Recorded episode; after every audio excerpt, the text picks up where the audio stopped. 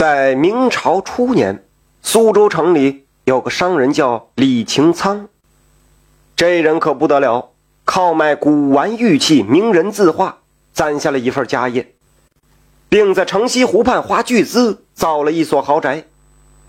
这天，李擎苍听闻京城名捕马洛回乡探亲，便以故交之名，请他来家中饮酒叙旧。李清仓把酒宴设在后花园的湖心亭里，这里有一条长廊可以通行，风景不赖，又非常安静。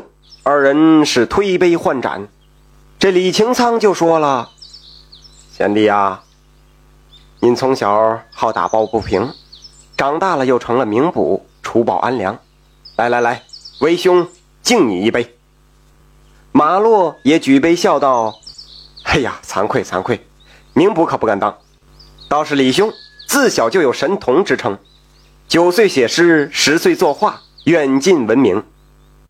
李清苍喝完杯中酒，摆摆手说：“唉，小时了了，大未必佳。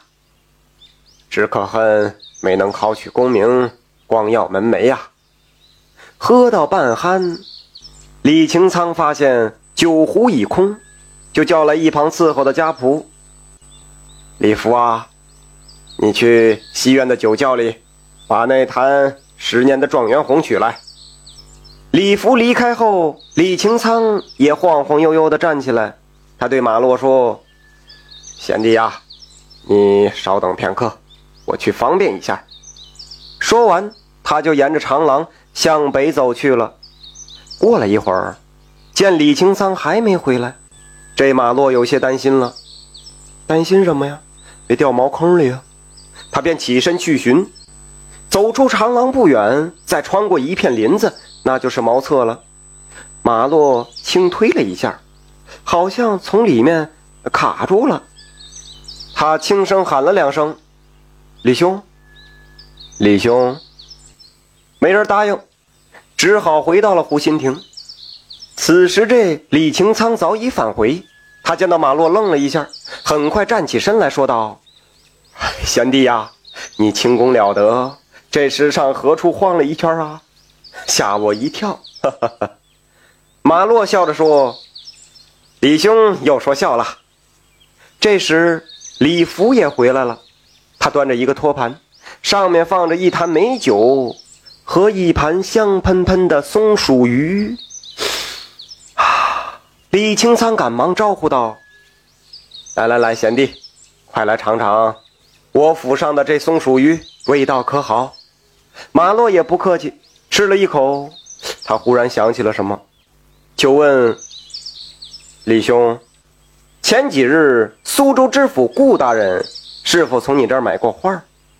李清仓说：“哦，顾大人是来过，但是没有买画。”而是拿了一幅宋朝的《西山楼观图》让我鉴别真伪。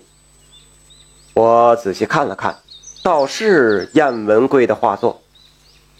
然后他又压低声音说：“听说这顾大人是想把这幅画送给朝里的王公公。”马洛哦了一声，正想接话，忽然看见岸边有一间屋子着火了。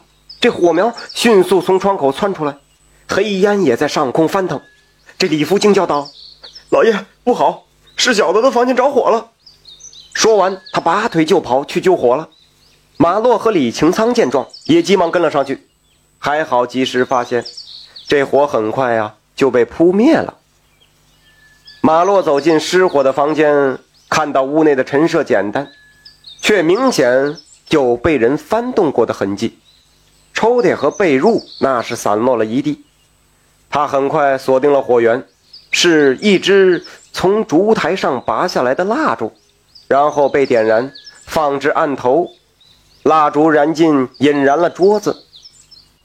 李清仓听完马洛的分析，生气的就说：“李福，你快带人把这里收拾收拾，今天有贵客，我暂且不细究。”但凡我查到了是谁搅的酒局，还差点烧了我的宅子，我一定不轻饶！哼！然后他转身对马洛一脸歉意地说：“哎呀，贤弟呀，实在是对不住了。现在已无大碍，咱们继续饮酒吧。”马洛点点头。回到湖心亭，二人也无心再喝酒了。这马洛沉吟片刻，抬头对李擎苍说：“李兄，你刚才说去茅房方便一下，其实并没有去，对吧？”李清苍微微一愣，说：“贤弟，这话从何说起呀？”马洛微笑了一下，站起身来说：“李兄不妨跟我去找一样东西。”说完，他就向茅厕走去。到了茅厕，马洛推门进去，李清苍也跟着进去。马洛仔仔细细、上上下下的查看，终于发现有一块墙砖稍稍突出，他就踮起脚尖把那块砖轻轻抠了出来，再伸进手去，取出了一个用布包着的卷轴。然后马洛也不解释，和李清苍。又返回了湖心亭。马洛把布打开，把画里边的卷轴交给李清仓，说：“李兄，你应该是在找这个吧？”李清仓满脸惊讶的接过来，打开一看，竟然是一幅西山楼观图。马洛解释说道：“刚才我查看过了，李福的房间在起火之前有人去过。”应该是翻找某样东西，然后不知出于什么目的，又故意纵火。凶手利用了蜡烛燃尽的时间，巧妙的洗脱了自己的嫌疑。说完，他看了一眼李清仓，继续说道：“而且，这把火的目的还在于打草惊蛇，想让李福匆忙中把自己重要的东西从火中抢出来。可是，我们都看到了，李福只拿出了自己的一些银两和衣物。”这时候，李清仓张口结舌地说：“贤弟，即便如此，又说明什么呢？”马洛摇了摇头说：“李兄，你向来喜好杯中之物，书房之中便有几坛好酒，但你却要李福舍近求远，去别处取酒，明显是为了支开他。”马洛又指着李福说：“你应该是察觉出。”你家老爷会去找这幅画，就先回一步，回房取了画，藏于茅厕，再去取酒端菜。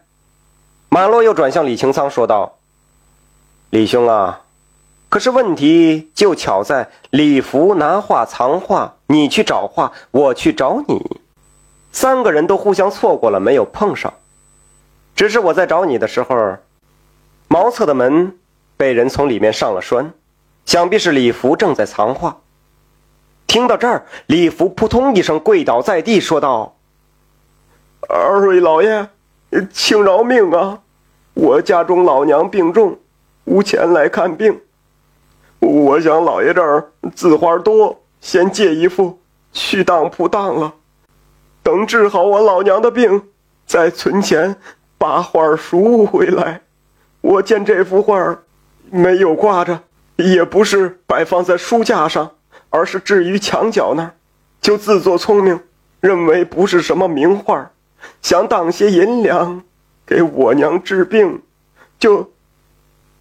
李清仓叹了口气说：“唉，贤弟呀，实不相瞒，我初出茅庐时，重金收了一幅《西山楼观图》的赝品。”前几天顾大人带来了真画，被我一时财迷心窍，用假画调包了。不成想真画昨天不见了。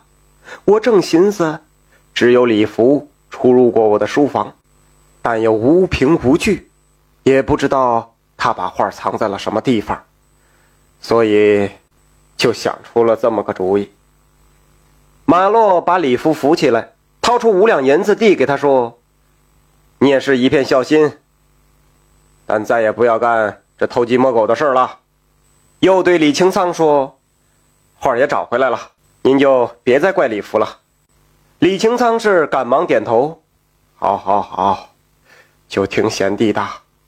贤弟与顾大人熟络，那这幅真画就拜托贤弟啦，请千万要帮我美言几句，把假画换回来，就有劳贤弟啦。愚兄事后再谢。马洛点头说好，接过画轴就离开了。自从马洛走后，李清苍就天天盼着马洛的消息。这天，李清苍正在家中，有人登门，说是受马洛之托送个东西。李清苍打开一看，有一封信和一幅画。马洛在信中说道：“李兄，那日离去后，我始终觉得此事有什么地方不妥。后来发现破绽有二：一是放火引蛇出洞，如果真话在大火里付之一炬。”你怎会舍得冒如此风险？二是，若顾大人手上的是假画，为何不能任凭大人处置，反而是李兄一定要把它换回来？恐怕你费尽心机，是想要换来真迹吧？你设下这个局，让我来钻，我若信了你，用赝品换作真画，你就大功告成了。如今你的大作我已收下，做个纪念，也奉上一幅在下。着作，以表感谢。